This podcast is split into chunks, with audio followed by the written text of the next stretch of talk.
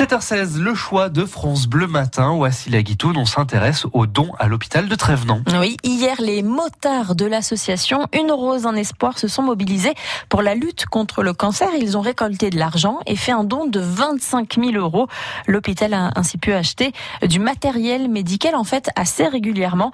Des particuliers, des entreprises et des associations font des dons chaque année à l'hôpital Nord-Franche-Comté, Thierry Campredon. Oui, c'est le cas de l'association Un enfant, un sourire qui réussit à récolter chaque année plusieurs milliers d'euros auprès de particuliers ou d'entreprises. On récolte à peu près 8000 euh, euros. Caroline Lopez est la cadre de santé du service pédiatrie et vice-présidente de l'association Un enfant, un sourire. Que ce soit en salle de jeu avec le renouvellement des, des jeux de société ou l'achat de fauteuils de repos pour les parents, des coussins de positionnement pour les prématurés.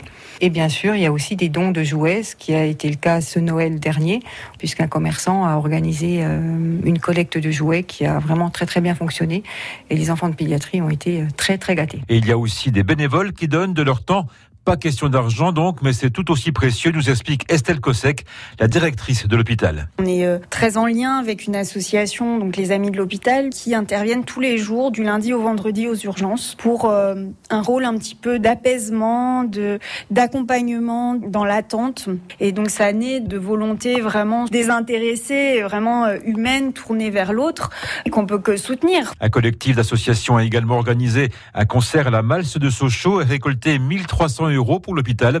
Une somme qui a permis d'acheter des fauteuils pour les proches de patients hospitalisés en gériatrie. France Bleu, Belfort-Montbéliard. Il est 7h18.